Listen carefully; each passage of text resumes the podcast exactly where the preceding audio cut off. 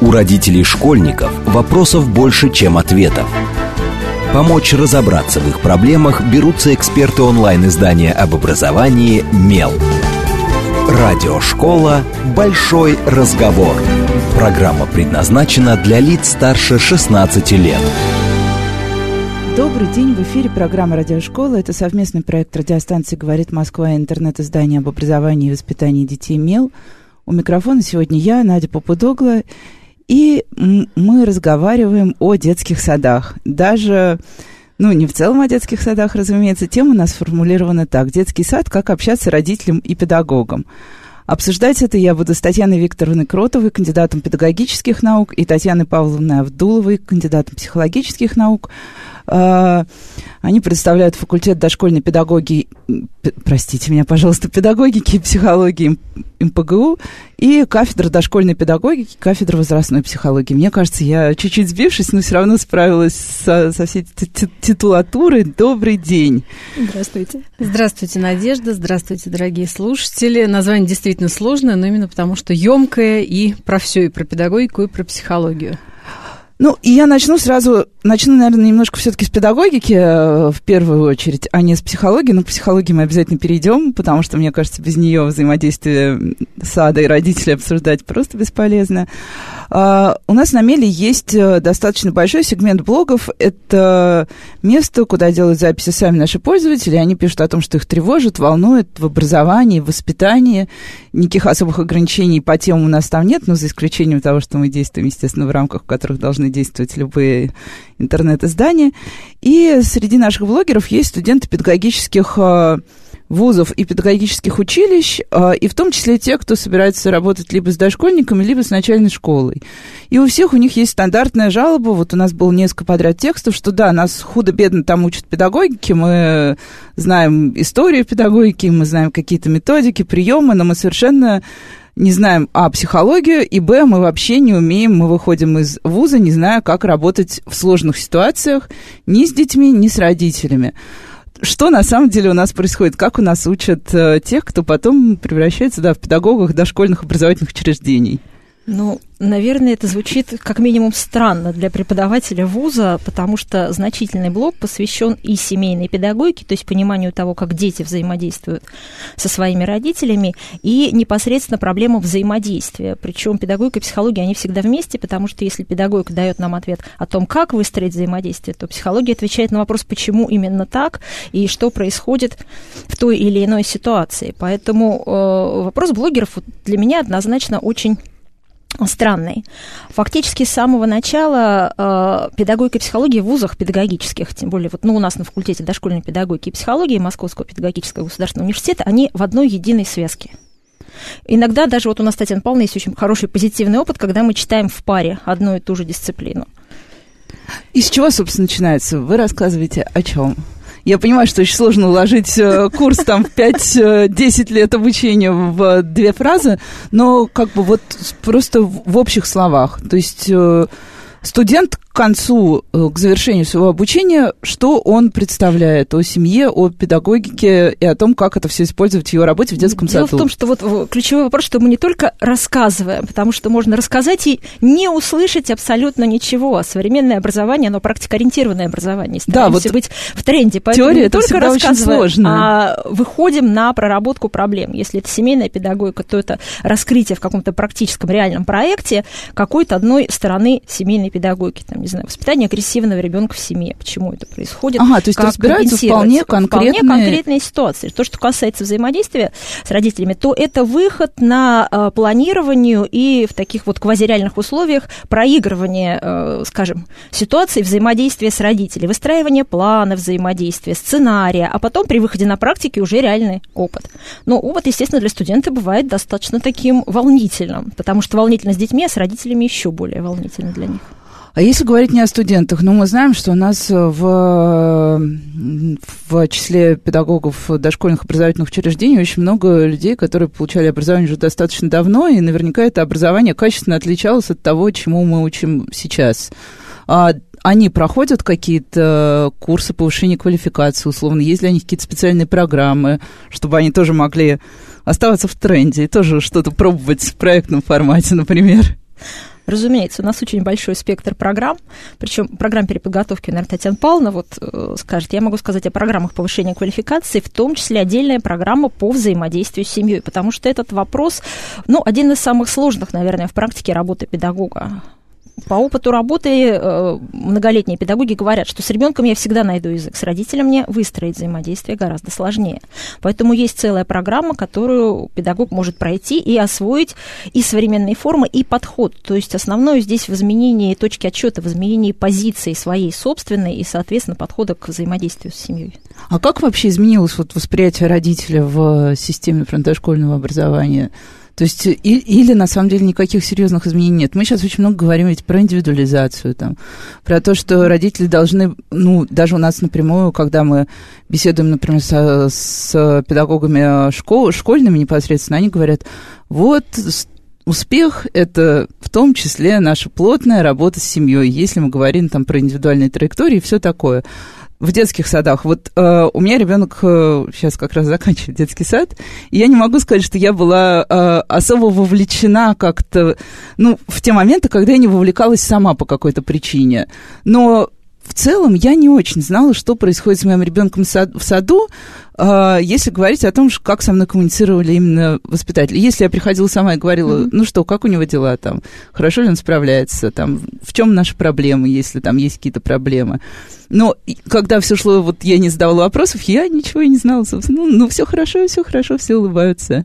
Мне кажется, тут надо разводить сразу два аспекта. Во-первых, аспект, который касается нормативной базы и э, видения того, как строится взаимодействие. Причем мы используем сейчас термин взаимодействие. Термин работа, ну вот я его противник, э, он немножечко устаревший, потому что работа – это субъект объектный, да, то есть педагог субъект, воспитатель объект, я на него воздействую, через него на ребенка, и все у нас совершенно замечательно. Э, взгляды научные, взгляды в рамках нормативных документов, хотя бы федеральный закон, вот как основной об образовании в Российской Федерации говорит о том, что мы родителей включаем в образовательный процесс, мы перестраиваем э, всю тактику, всю стратегию взаимодействия. И второй вариант есть те стереотипы, которые были. Педагог, который проработал много лет, обычно жалуется на следующее. Раньше родители меня слушались да, советская педагогика. А теперь они приходят, спорят, ругаются и требуют. А, общественное воспитание в приоритете. Потом приходят 90-е, когда мы говорим, что семья главная, и говорим, что родители социальный заказчик. В итоге порождаем одну очень большую проблему. Никто не научил тому, что такое социальный заказчик. Получается, если я социальный заказчик, я э, выставляю все свои желания – даже не желание, а требование. Требую, да, то есть я хочу вот это, я хочу вот это, хочу английский с двух, предоставьте мне английский с двух. А социальный заказчик – это позиция достаточно осмысленная, понимающая. И дальше мы перешли к следующему этапу, когда сказали, мы партнеры. Причем, на самом деле, эта мысль не настолько новая, потому что еще в 85 году она была озвучена, что семья и сад – это содружество взрослых и детей. То есть эта мысль идет в нашей педагогике давно. Но перестроить себя, свой способ мышления, если я ожидаю, что меня будут слушаться, если я выстраиваю себя, вот, наверное, Татьяна Павловна, поддержите некий образ родителя, который должен быть, а современный родитель не вписывается вот в эти мои рамки, у меня получается такой диссонанс. И мне сначала надо перестроить себя и свою позицию. Когда родитель мой партнер, то мы разные, мы, но равные. Вы со своими особенностями, взглядами, я со своими. Но основная цель у нас счастье ребенка. Это, это хорошо всегда звучит про счастье ребенка. И прозвучала уже фраза про современных родителей. И это, наверное, вопрос к вам, Татьяна Павловна. Какие они, эти современные родители? Они действительно поменялись. Мы, я думаю, помним несовременных родителей. Они приводили детей в сад э, ну, к 7.30, мне кажется, были сады, которые даже раньше работали, оставляли там ребенка, уходили на работу, вечером приходили, забирали, и да, вот мне кажется, этим все ограничивалось. По крайней мере, я тоже перед этим эфиром спросила у своей мамы, как она часто коммуницировала с педагогами моего детского сада, и мама сказала, о чем ты меня вообще спрашиваешь, я даже не помню. Я в саду провожу иногда много времени, ну, потому что мне немножко тревожно. Мне кажется, что что-то идет не так, или что-то что хочется, чтобы шло немножко по-другому. Действительно ли, что современные родители дошкольников стали такими более энергичными, более, я не знаю, может быть, даже более агрессивными, судя потому что я вижу в разных наших э, э, вопросах-ответах, например, на меле, потому что у нас есть сегменты вопросов и ответов, и то, что поступает от родителей именно дошкольников, это всегда идет немножко с позиции обиды и такого способа найти рычаг давления. Я бы сказала вот так. Угу. Мне кажется, что современный родитель, он очень разный. Э, в целом наше общество дифференцируется ну, тут еще, да, и расслаивается, тут... и он очень разный. Э, это есть э, родители, которые действительно очень включены в ребенка, очень включены в его развитие, образование. Они постоянно контактируют с детским садом, они ищут огромное количество дополнительных занятий, они пытаются обеспечить вот это вот будущее и рывок вперед, подготовить к школе и подстелить на всех поворотах соломки в развитии своего ребенка. А то после трех будет поздно, мы а, помним. Да, да, да, да, да, совершенно верно. При этом современный родитель, он в общем подкованный, он знающий, интересующийся. Другое дело, что знания не всегда структурированные, и часто это ну, какие-то отрывочные, какая-то отрывочная информация, но, тем не менее, родитель ищет эту информацию и пытается понять, а что важно, что не упустить, э, на что ориентироваться. С другой стороны, это часто очень занятый родитель, э, который по-прежнему в 7.30 приводит ребенка в детский сад, и э, сложность, порождаемая вот этой ситуацией занятости в отношении педагогов, состоит в том, что родитель нередко испытывает чувство вины. Да, я люблю своего ребенка, но я понимаю, что я его отдал на э, световые сутки в детский сад, и дальше я начинаю требовать с позиции, э, ну, я же должен вложиться в своего ребенка, я же должен ему что-то дать. Тогда я получше э, проконтролирую детский сад, педагогов и э, оценю, насколько э, полноценно прожит сегодняшний день моим ребенком. А если э, ну, тут вообще сложно не согласиться, да, потому что мне кажется, что все, кто а, опаздывает в Москве за ребенком и пишет в чат, я приеду в 19.10, а не в 19.00, чувствует э, ужасную неловкость и по отношению к себе, да, и по отношению к детскому саду. Но, но, э, так или иначе, все равно э, если мы исходим из того, что да, вот этот родитель, он немножко такой, очень часто это выливается в конфликты, потому что нам кажется, причем конфликты начинаются с момента ГКП, потому что когда э, родитель переводит ребенка в ГКП, он, естественно, ну, максимально им тревожится. Это самый маленький ребенок из возможных сейчас, ну, вот сейчас у нас ясли возвращаются еще, будут еще дети младше. Вот. И ему кажется, что все устроено не так, как правило. В ГКП это всегда такая конфликтная история, что мне не разрешают сидеть столько времени, сколько я хочу. Или мне говорят, вам уже через две недели говорят, вам надо бы уходить из сада, если разрешили до этого сидеть. И родители всегда очень недовольны. И, собственно, дальше тоже очень много возникает конфликтов. Есть ли какая-то типологизация вот этого конфликтного отношения родителя и сада? И вообще, есть ли какие-то самые, самые типичные истории, в которых родители конфликтуют с педагогами в дошкольных э, образовательных учреждениях. Это звучит ужасно. Будем называть сады все-таки. Да, детские садики. А э, типологизация конфликта, мне кажется, здесь нет смысла вот это все раскладывать на какие-то конкретные истории. Они есть, э, ну, в общей конфликтологии, насколько применимы сюда, даже не буду задумываться, но, а, насколько я понимаю, Ситуация конфликтов, возникающих в детских образовательных организациях, э, это проблема глубинная. И за теми конфликтами, которые есть, э, стоят достаточно серьезные противоречия. Причем противоречия, которые, э, к сожалению, не всегда понимают родители и не всегда понимают педагоги. А, во-первых, родитель и педагог очень быстро становятся близки друг другу через ребенка. При этом они вместе не пили чай, они, в общем, очень мало разговаривали, но педагог практически все знает о том, что происходит в семье. А, хороший педагог эмоционально включен в ребенка и пытается его поддержать и расспросить из благих побуждений. И поэтому поэтому вдруг этот человек оказывается на короткой дистанции, но при этом мы, собственно, как взрослые люди, не строили личностных отношений. И вот э, преодолевать это противоречие не так просто. А, кроме того, каждый ратует за интересы ребенка, и ну, в какой-то момент может возникнуть конкурентная позиция. Нет, я больше стараюсь, нет, я лучше стараюсь, я уже вложился. И э, да, ребенок объединяет нас, но э, иногда это объединение становится таким вот э, противоречивым. А насколько часто бывает история про то, что родители просто вот, ну, просто всем недовольны, потому что, ну, вот если я думаю, любой человек, который хоть раз читал э, детсадовский чат, он прекрасно знает, что детсадовский чат на 80%, про чат мы еще поговорим отдельно, вот, он состоит из претензий. То есть, а вы видели, что там, а вот наш педагог сказал такое, это же вообще недопустимо, давайте напишем обращение к там, директору холдинга если речь про Москву. Вот. Или все-таки все-таки у родителей не только все строится через претензию? Как, какой здесь вот... Ну, э, нет, конечно, нет, конечно. Есть совершенно замечательные благодарные родители, э, которые, что называется, зрят в корень и видят э, все те усилия, все те вложения, которые осуществляет педагог в ребенка. А с другой стороны, родитель имеет право и должен требовать и контролировать, что происходит с его ребенком. Важно, чтобы за этим стояли интересы ребенка, любовь к нему, а не ну, какие-то формальные претензии и попытка, там, не знаю, проявить собственное «я». Э, добиться именно для себя как можно больше. И на самом деле эти претензии э, часто запускают еще одно такое глубинное противоречие, э, как вы обратили внимание, между индивидуализацией и социализацией. И с одной стороны, да, наша задача создать уникальные индивидуальные условия, сформировать личность, раскрыть потенциал каждого ребеночка, но с другой стороны стоит не меньшая задача, а может быть даже более важная, это социализация, подготовка ребенка к жизни в обществу, научить его сотрудничать, договариваться, договариваться, разрешать конфликты, в конце концов играть дружно вместе со сверстниками.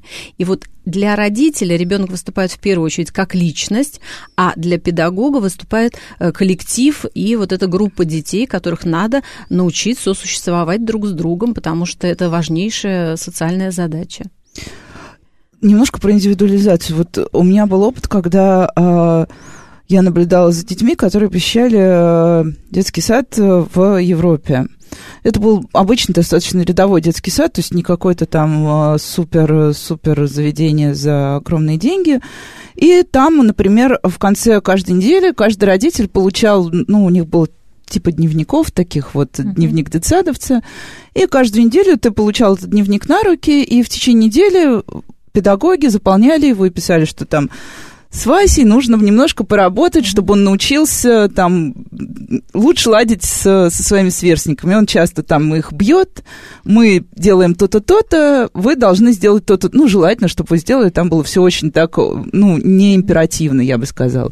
И меня тогда очень порадовала эта тетрадка, потому что я подумала, почему же у нас таких нет? Ну, хотя, с одной стороны, я понимаю, что у нас бывает по 30 детей в группе, если на воспитателя возложить еще заполнение тетрадок, он мне кажется, вообще перестанет. больше, чем 30 детей. Вот в одном из садов Подмосковья 44.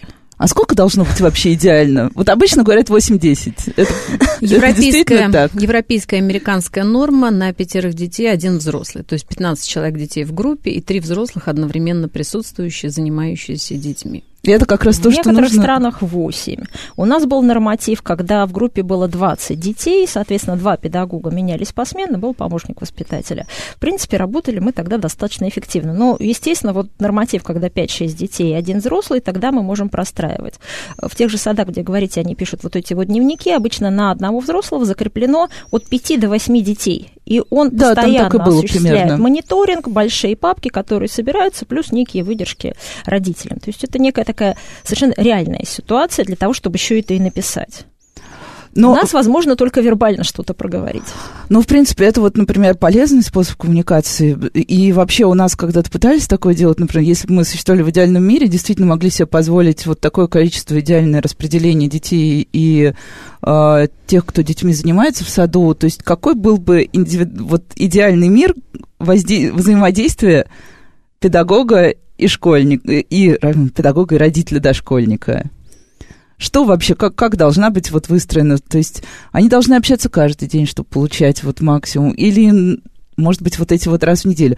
То сейчас как у нас происходит? Ну да, родители забегают, как правило, там две-три фразы «спасибо, до свидания», и раз в год родительское собрание, на котором в основном говорят, что у нас там ОМК такая-то, мебель поменяют в сентябре, э, а в октябре еще обещали там детскую площадку обновить. Все, вот наше взаимодействие, оно вот такое. Организационные моменты. Э, в 90-е годы была разработана программа из детства в отрочество, которая ориентировалась на то, что весь процесс будет построен как взаимодействие семьи и э, дошкольной организации. Все, кто участвовал в апробации, в реализации программы, говорили, год уходил на то, чтобы включить действительно включить родителей в процесс для того, чтобы э, родитель не просто предъявлял претензии, не просто отдавал ребенка, не просто выстраивал ожидания, а находился именно внутри процесса. И все начиналось с того, что родители помогали сделать первую замечательную вещь, понять, что мой ребенок ровно такой, какой он есть, и принять его. Провести диагностику вместе с педагогами, медиками, психологами и понять его сильные и слабые стороны. И никогда больше не сравнивать ни с кем другим. Да, у нас же есть у взрослых такая замечательная тенденция, дай-ка я своего с кем-нибудь да сравню. И в дальнейшем вести взаимодействие по развитию именно вот конкретного моего ребенка вместе с педагогами. Мероприятия общие у них были, э, скажем, не раз в неделю, а раз в месяц но они были очень часто вместе с детьми, они были тоже практикоориентированные, потому что родитель, современный родитель вообще информационно подкован, информация у нас везде есть. Другое дело, что с этой информацией делать. А вот дайте мне практический какой-то навык, дайте мне практический инструментарий. Это необходимо каждому, даже, мне кажется, родителю с педагогическим психолого-педагогическим образованием. А какое-то индивидуальное взаимодействие по мере необходимости. Надо, может быть, мы будем обсуждать вопрос каждый день надо, может быть, раз в неделю. Может быть, нам не надо подробно обсуждать. И была другая про, э, программа, программа «Истоки», которую делала Елена Павловна Арнаутова, именно вот раздел взаимодействия с семьей, и у себя на базе, на экспериментальной, раз в неделю она как психолог садилась и консультировала родителей. Ведь вопрос в том, чтобы не на бегу, а действительно вместе заинтересованность, общую заинтересованность показать. А почему, а, и почему в итоге в детских садах этого всего нет? Это звучит прекрасно, но нет, на самом деле не совсем так. А, наши сады очень сильно отличаются друг от друга. И есть э, детские садики с великолепно поставленной работой с родителями. Это и э, традиционные совместные досуги дети и родители, это и э, в разных формах, и в электронной, и в очной обратная связь родителям о развитии детей. Это и участие родителей в разработке программ, каких-то постановки целей, а вот что для нас важно, не знаю, скажем, система дополнительного образования в детском саду. Но и есть, к сожалению, сады, где действительно минимальное взаимодействие с родителями и, ну, э, вплоть до того, что какой-то серьезный барьер лежит и сопротивление, непринятие друг друга. А, и если педагоги говорят о том, что детей мы любим, то да, иногда родители вызывают отторжение и соответственно, сотрудничество не складывается. Ну, и тут тоже такой интересный вопрос, потому что вот я неоднократно наблюдала даже на примере там Э, садов наших детей, э, что как только педагоги пытаются создать эту самую совместную деятельность, там зовут родителей в сад, э, например, у нас в свое время пытались проводить такие детсадовские субботы, когда все могли прийти, там что-то вместе поделать, причем это не обязательно был субботник, а, ну, бывали и другие форматы, то есть не то, что всех позвали покрасить окна, а именно там попить чай, и все родители в один голос писали, ну, вообще суббота, это же наше время, вы что, сошли с ума? А на противоположном полюсе есть э, педагоги и родители, которые не просто собираются чаю попить, а все вместе куда-то отправляются на какие-то экскурсии, в какие-то поездки. Ну и понятно, что это должен быть педагог-инициатор, э, педагог-активист, которому, э, во-первых, собственную субботу не жалко потратить. Да, потому что это же, его суббота. Э, на своих же детей, да, воспитанников. Э, и, соответственно, ну, вопрос э, увлеченности, профессионализма и активности. Есть детские сады, где совместные издания с родителями, то есть э, сами э, издают собственный журнал, где пишут про детей, родители рассказывают про свои какие-то интересные истории, все это обсуждается, э, делится, и очень такое семейное, тесное сотрудничество. Мне кажется, после этого эфира нам начнут писать, где же эти сады, назовите номера. Это всегда так бывает, когда говоришь о чем-то хорошем. Э, абсолютно верно, что инициатива, по сути, идет как вот подача от педагога, как от профессионала. Все-таки здесь он выступает именно профессионалом, в том числе в сфере взаимодействия с родителями. А вот вы упомянули переподготовку как раз педагогов, а, и вот мне хочется об этом тоже спросить. Суть переподготовки, это что, что такое? А, Но есть две формы сейчас современное обучение. Это повышение квалификации, э, когда уже действующий педагог, э, ну вот заинтересовался, например, сотрудничеством с родителями и прошел у нас повышение квалификации. Там есть и обсуждение способов разрешения конфликтов с родителями, и новые формы работы, и содержание этой работы, ну, самые разные вещи. А есть профпереподготовка, когда на базе других квалификаций, других профессий человек вдруг очень нередко в 40 Э, в 50 понимает, что на самом деле я не хочу больше заниматься, э, не знаю, менеджментом и экономикой, а вот дети это мое все, и я э, иду на, повыш... на приобретение новой профессии, новой квалификации. А, сейчас мы прервемся на короткие новости и сразу после них продолжим разговаривать и про переподготовку, и про родителей в детских садах. У родителей школьников вопросов больше, чем ответов. Помочь разобраться в их проблемах берутся эксперты онлайн-издания об образовании «Мел». Радиошкола «Большой разговор». Добрый день, в эфире снова радиошкола. Это совместный проект э, радиостанции «Говорит Москва» и интернет-издания об образовании и воспитании детей «Мел». А сегодня у нас отличная тема не для родителей подростков для разнообразия, а для тех, у кого дети еще значительно младшие, кто еще ничего не знает о трудностях подросткового возраста. Мы обсуждаем детские сады и то, как общаться родителям и педагогам. И делаем мы это вместе с Татьяной Викторовной Кротовой, кандидатом педагогических наук, Татьяной Павловной Авдуловой, кандидатом психологических наук. Обе они представляют Московский педагогический государственный университет. И веду эфир сегодня я, Надя Попудогла. И э, перед новостями мы остановились на том, э, что такое повышение квалификации и что такое переподготовка для тех, кто однажды решил вдруг, да, перестать, например, ходить на работу в качестве менеджера по продажам и вдруг понял, что он хочет заниматься детьми. И мне интересно, а таких людей их действительно, то есть очень их много? много? Очень много, много, да. А, и, э, в общем, один как раз из трендов современного образования это то, что люди активно меняют профессию, э, не боятся и идут совершенно в новые области знаний. И дошкольная педагогика и психология как раз э, достаточно привлекательная область, когда ты точно гарантированно находишь смыслы, ценности, творчество, увлеченность и колоссальную отдачу прямо здесь и сейчас, когда эти детские глаза тебе говорят о том, что все классно и все здорово. И как раз в рамках этой, этой профпереподготовки у нас три спецкурса, которые посвящены работе с родителями, работе с семьей. Э, это именно и семейная педагогика, и формы и методы работы с родителями, и э, воспитательное воздействие, э, то есть каким образом педагог, очень важный момент, а, может транслировать родителям знание воспитательных стратегий, потому что э, современный родитель, он очень независимый, и в том числе независимый от собственных родителей, бабушек, дедушек, и сам пытается, ну, иногда открывать Америку, и иногда выстраивать, ну, какую-то э, линию э, независимую воспитания ребенка. Но открывать э, эти задачи достаточно сложно, и в помощь как раз часто должен прийти педагог дошкольного образовательного учреждения, который объяснит, а как поощрять, а как наказывать, а как регулировать поведение ребенка, а на что обратить внимание, как помочь э, ребенку быть самим собой и при этом э, быть э, включенным в полноценные отношения со сверстниками, со взрослыми.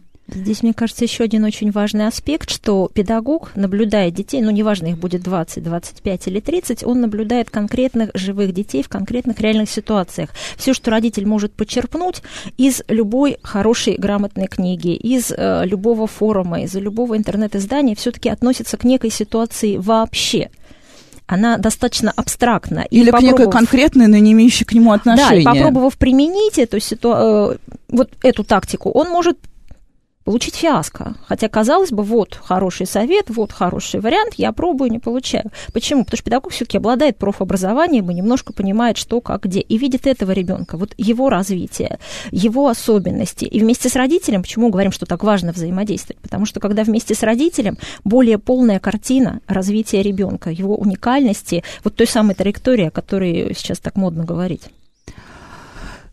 И не могу не спросить, уже прозвучало э, такое триггер слова для любого родителя и вечная тема для обсуждения а, наказание. Наказание. А, очень часто и до сих пор во многих детсадах практикуются определенные практики воздействия на ребенка. Ну, я даже не знаю, можем ли мы это назвать, ну, ну родители это воспринимают однозначно как наказание. А, есть там способ э, что ребенка отсаживают куда-то в сторону на одну минуту, пока все играют, если он там разыгрался. И, ну, и какие-то, в основном, насколько я знаю, сейчас в садах, ну, в нормальных садах, там, где не бьют, к счастью, уже детей, и, и мне кажется, таких садов у нас уже большинство абсолютное, вот. А, но все равно какие-то методы воздействия есть, они используются, и всегда у родителей возникает очень жесткая реакция на то, что а, происходит в саду. Вот у нас, да, совсем недавно был, как раз нам прислал, а, прислал один родитель, мама, вопрос, что ее ребенка а, регулярно отсаживают на какую-то там специальную лавочку, он там сидит пять минут, и как, куда ей написать жалобу, чтобы это прекратилось.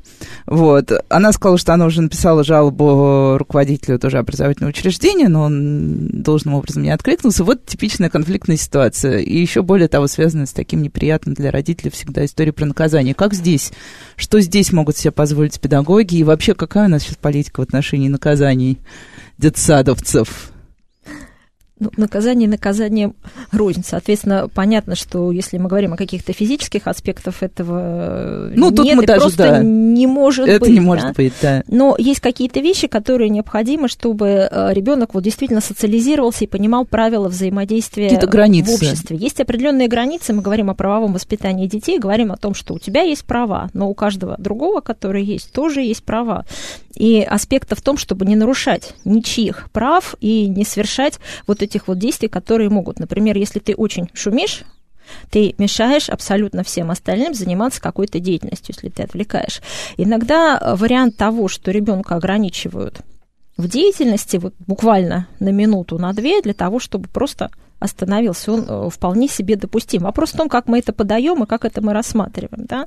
И вопрос в том, насколько это происходит завидным постоянством. Если меня постоянно высаживают на эту самую скамеечку, то, собственно, я уже перестаю это воспринимать как э, Ну, это просто нечто... пойду посижу. Да, уже э, абсолютно. Постоять в углу, ну, давайте постою в углу. В угол, правда, сейчас тоже, по-моему, уже не ставят. Очень на это не, надеюсь. ни в коем случае, ни в коем случае никаких углов. И смысл наказания звучит угрожающе, слово такое мы не любим, но по смыслу это же обратная связь. Обратная связь о недопустимости какого-то поведения. И, э, и тут же стульчик или скамеечка на две минуты – это регулятор, собственно, мозговой деятельности. Э, когда я э, слишком возбужден, мне надо сказать себе мысленный стоп, успокоиться, и welcome, меня снова ждут в игру, меня рада видеть. Да, и для некоторых детей, к сожалению, этот стоп должен состояться несколько раз, и он учится себя регулировать. Поэтому как раз профессиональная задача педагога объяснить родителям смысл происходящего. Да, родители со стороны, кажется, моего ребенка исключают из общения, из игры, и все ужасно. Наоборот, вашего ребенка учат регулировать себя, это, в общем, неплохой навык, учитывая наши задачи по жизни. Уметь сказать себе «стоп», остановиться, и дальше, пожалуйста, ты снова э, вместе со всеми. Ведь если я не научусь здесь, то дальше каждый раз будет гораздо сложнее этому Ну обучиться. да, у нас есть классический пример, да, я, мне кажется, уже цитировала даже в прошлом эфире, что сначала родители до 15 лет держат детей дома, сначала на одном семейном образовании, потом на другом семейном образовании, даже гулять его во двор не упускают, а потом 16 лет он во двор выходит и думает, как же нам в этом дворе жить вообще. И совершенно непонятно ни как общаться, ни как даже дорогу переходить.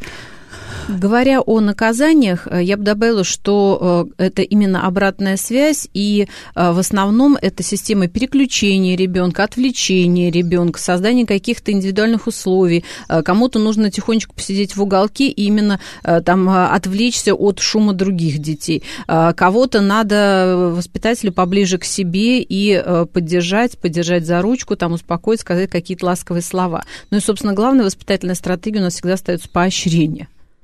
Это очень приятно слышать, хочется, хочется в это верить.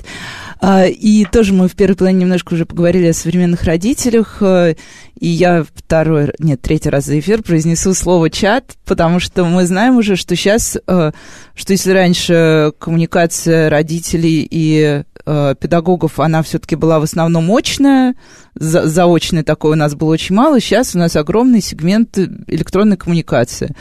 А, и любой родитель, он прекрасно знает, ну, мне очень жалко, например, нашего э, наших воспитателей детского сада, потому что я наблюдаю, как они весь день должны держать телефон в руке и отвечать на кучу вопросов, начиная от того, там, найдите нашего Мишку и заканчивая, а вот я тут заметила, а вот у меня есть идеи. Ну, в общем, это действительно продолжается весь день, нон-стоп, и даже не весь день, а еще и до глубокого вечера. Вот э, насколько это все-таки вот мне кажется, это психологически супер сложно. Я тоже от своих рабочих чатов к вечеру очень устаю. А, мне кажется, очень сложно, что это продолжается в выходные. А, учим ли мы как-то вот педагогов сейчас, как общаться именно в электронном виде? Какой-то у нас есть уже алгоритм, когда мы объясняем э, есть ли у нас вообще понимание, как можно регулировать эти отношения, потому что сейчас они кажутся просто, ну, неконтролируемым. Это просто вот, да, водопад какой-то, который течет и течет. Ну, мы живем в информационной среде, это реалии, исключить ее из жизни Нет, исключить, конечно, не обсуждаем. Сложно. Здесь же опять э, зависит вариант выстраивания определенного рода границ, потому что все всегда можно обговорить и э, фактически простроить процесс взаимодействия. Да? Если я нон-стоп в течение дня отвечаю на вопросы родителя, возникает законный вопрос, а когда же я занимаюсь развитием ребенка-то? Потому что нон-стоп что-то пишут. Можно оговорить определенное время, когда вот с такого времени до такого мы будем с вами общаться, я готова ответить на вопросы. Второй... То есть не только родители всегда виноваты в том, что чат с утра до ночи работает, но это значит и педагоги тоже а, не простроили это профессиональная позиция, мы все равно ее простраиваем. Если я э, считаю для себя возможным в свой собственный выходной день постоянно, находиться в чате, это э, значит еще один момент. Вообще работа педагога одна из наиболее профессионально выгораемых, и если я в режиме 24-7 э, работаю, то вариант того, что в скором времени я э, так уж скажу, жестко перестану любить и свою работу, и детей, родителей, и начну испытывать раздражение, он весьма возможен. То есть простроить профессиональное общение. Информационная среда здесь тоже профессиональное общение. Не личное, я же не с подружками общаюсь, это мое профессиональное общение. Ну и кроме того, у нас есть еще один уч- регулятор, участник регуляции этого взаимодействия, это администрация. Э, и, конечно, в зависимости от позиции администрации э, очень по-разному строится эта включенность в чаты и в какие-то другие э, взаимодействия с родителями. И есть директора, которые говорят, нет никаких телефонов в рабочее время, и воспитатель просто обязан быть сосредоточен исключительно на том, что происходит здесь и сейчас в группе, равно как есть и школы, где все ученики э, на входе сдают mm-hmm. все электронные свои гаджеты э, и получают их только в случае экстренной необходимости или по окончанию учебного дня. И есть, наоборот, директора, которые требуют постоянной включенности и ориентации на родителя, как на потребителя, который должен быть счастлив, должен быть удовлетворен, и любой запрос сиюминутно должен решаться. Ну и мне кажется, и тех, и других можно понять, потому что мы знаем всегда и и плюсы, и риски этих ситуаций. Но э, у меня тут вот есть немножко ощущение того, что у нас какая-то такая странная складывается ситуация. Даже если мы посмотрим, например, на нацпроект образования, там очень много говорится о том, что про то, как должны взаимодействовать школа и семья, о том, что мы вот должны наконец объединиться прямо уже так, как мы никогда в жизни еще не объединялись. Окей. И теоретически школы, ну, по крайней мере, московские, нам тоже это транслируют. И школьное отделение, и дошкольное, что вот мы мы строим наши отношения на открытости и так далее. Что получает родитель на самом деле в итоге? Родитель приходит, у него сначала один замок э, там на воротах, потом второй замок, потом турникет. А, за турникет не проходи, там, потому что сейчас нельзя туда прийти. И в детских садах тоже вот, ну, то есть... Если в школу еще ты можешь попасть на какой-то день открытых дверей, которые там вывешиваются. В детские сады вообще воспринимаются, у них бывают тоже дни открытых дверей, но как так это все проходит мимо родителей.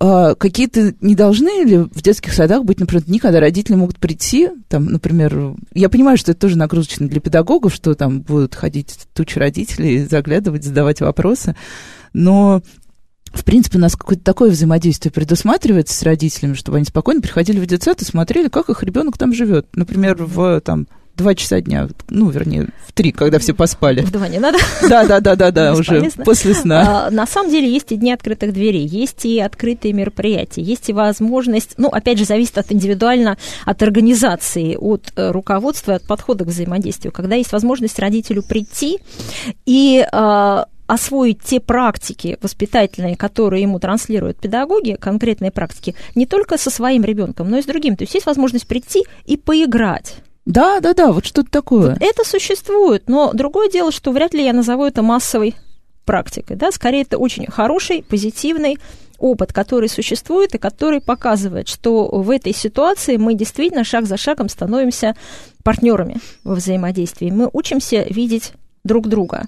Есть э, дни, которые, как э, в школе бывает день дублера, когда родитель приходит и какое-то время проводит прям буквально включившись в процесс детского сада на полтора-два часа вместе со своим ребенком. О, вот мне кажется, я хочу на день дублера. Это очень интересно на самом деле. И те родители, которые не ходили в детский сад, обычно очень удивляются. Ведь есть еще некий стереотип. У нас разведено образование, разведен присмотр и уход. Есть некоторый стереотип, что э, детский сад, а если мы вообще малышей возьмем, это место присмотра и ухода года. Я привел, с ним погуляли, покормили, что-то такое сделали. И нет понимания целостности образовательного процесса, который в саду, как театр начинается с вешалки, так у нас, собственно, от ворот детского сада этот процесс начинает идти. И вот этот вот день дублера действительно подготовленный, да, не просто вот я сказал, давайте, родители, приходите, и что-то у нас там получится, когда мы подготовили процесс, подготовили себя морально к тому, что будут вопросы, будут непонимания, родители приходят и говорят, а как оказывается интересно, сколько я всего не знал и сколько всего может мой ребенок, сколько всего транслируется, какая вообще жизнь оказывается в саду насыщенная. На самом деле, мне кажется, очень насыщенно. Мне когда ребенок рассказывает все, чем они занимались, чем они занимаются, занимались за день в саду, я думаю, ну, а где же у них свободное время? Потому что иногда мне кажется, что в саду даже слишком много всего происходит. А, и, наверное, еще один такой тоже очень важный вопрос. Мы уже тоже его немножко коснулись. Насколько вообще... Э, хотя нет, наверное, я сначала спрошу, да, про службу психологического сопровождения. Сейчас, ну, вот в Москве, э, так или иначе, в больших холдингах всегда есть психолог. И когда э, родитель приходит в детский сад, мы либо мы подписываем информированное согласие о том, что либо с ребенком будет работать психолог, либо не будет работать психолог. Я знаю, что большинство родителей, как правило, эту бумагу не подписывают, а, потому что им кажется опасным, что ну, помимо того, что воспитатели так все все, еще, все, все уже знают, и как ты утром там встал, и в каком-то настроении ушел на работу и так далее, и ребенок все это транслирует в саду, так еще и психолог узнает, что у нас дома происходит. Насколько, на самом деле, вот в детских садах действительно нужно такое психологическое сопровождение, в чем его суть, и тоже, где место психологов в коммуникациях, например, родителей и педагогов? Если родители подписали согласие на сопровождение, если в школе действительно есть психолог, он действительно работает с какими-то детьми. Это больной вопрос. Это вопросы наши слезы. Потому что когда один психолог на целый холдинг, понятно, что никакого на сопровождения... Детей, например. Э, а то и больше, да. Угу. А, никакого сопровождения не может быть просто по то определению. То есть это бумага просто формальность очень часто. С одной стороны, формальность, с другой стороны, конечно, психолог придет в случае экстренной ситуации, когда э, ну, в поведении, в отношениях ребенка возникают какие-то явные сложности, и э, здесь э, это включение происходит. Но э, вот э, с одной стороны, мы переживаем, что дефицит психологов, Э, организационная совершенно. А с другой стороны, мы понимаем, что деятельность самих э, педагогов, самих воспитателей психологизируется. И сейчас и с точки зрения образования, совершенно другое образование, психологическая составляющая там колоссальная, и с точки зрения реальной практической деятельности, вот этот акцент на личность воспитатель должен учитывать особенности каждого ребенка, должен э, ну, неплохо ориентироваться в особенностях развития, да, какие бывают варианты, какие бывают нарушения, какие какие способы э, общения с детьми с разными нарушениями развития. И это его текущая работа, да, поэтому воспитатель сейчас по совместительству и психолог. И тут э, логично было бы спросить, поскольку мы тоже в последние годы, уже, уже много лет, э, говорим постоянно о том, что наше образование должно стать инклюзивным. И в Москве действительно достаточно много садов, э, куда приходят дети с ну, детей из ДЦП я вот недавно интересовалась, что-то не нашла ни в одном саду, но есть. Есть, есть, есть, конечно. Но есть, например, вот там есть э, сады, которые берут детей с э, разными э, расстройствами аутистического спектра, есть сады, которые берут детей, у которых разные э, истории про перевозбудимость, ну, в общем, вот, вот это все.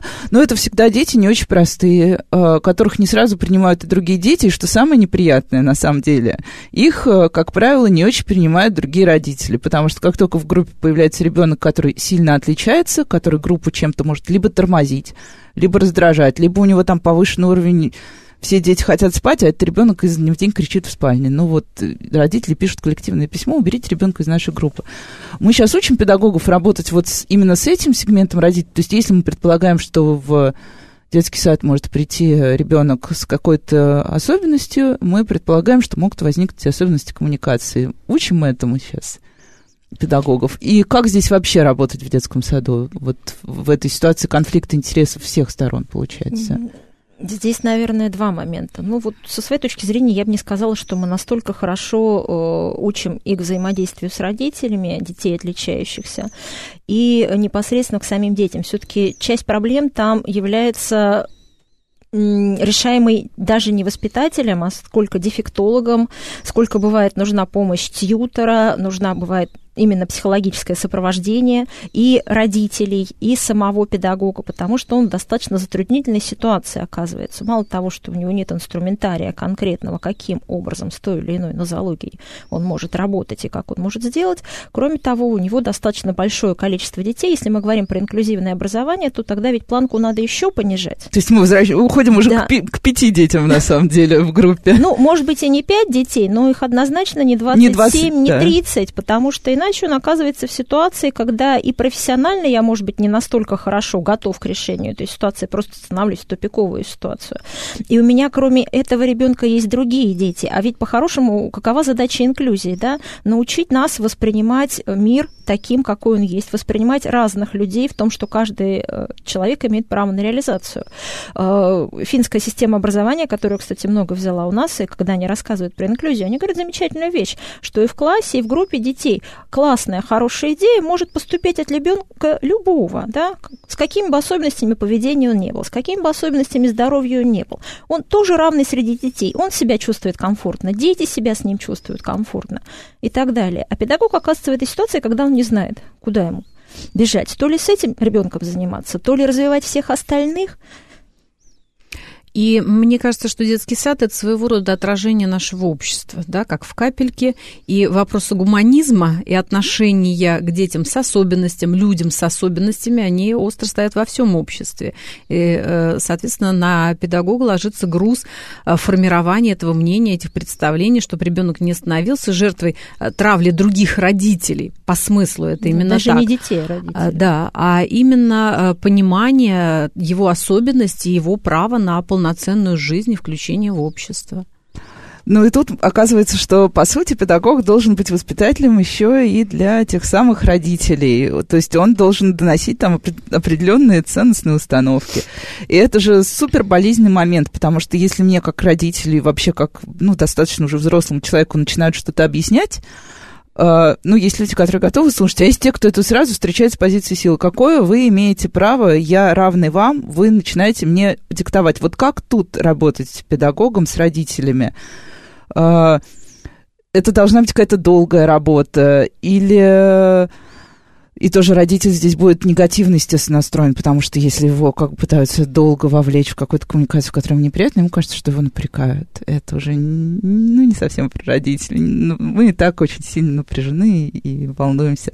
Как вот здесь быть педагогом? Оставлять все или все-таки пытаться что-то с родителями делать и как-то их тоже воспитывать, условно воспитывать? Вот, наверное, условно, все-таки если меня как взрослого человека начнут очень сильно да, воспитывать, у меня пойдет протестная форма поведения, как и полагается. Речь-то идет о том, о партнерстве, о диалоге. Взаимодействие а партнерстве опять. никто никогда никого не воспитывает. Мы обсуждаем разные точки зрения, но обсуждаем безоценочно. Вот главный момент э, диалога, когда нет оценки. Ты прав, ты не прав и так далее. Я прав, мы обсуждаем, потому что в мире огромное количество точек зрения. И сказать, что если мы видим мир по-разному, это не значит, что кто-то из нас видит его правильно, кто-то неправильно. И найти общую точку соприкосновения.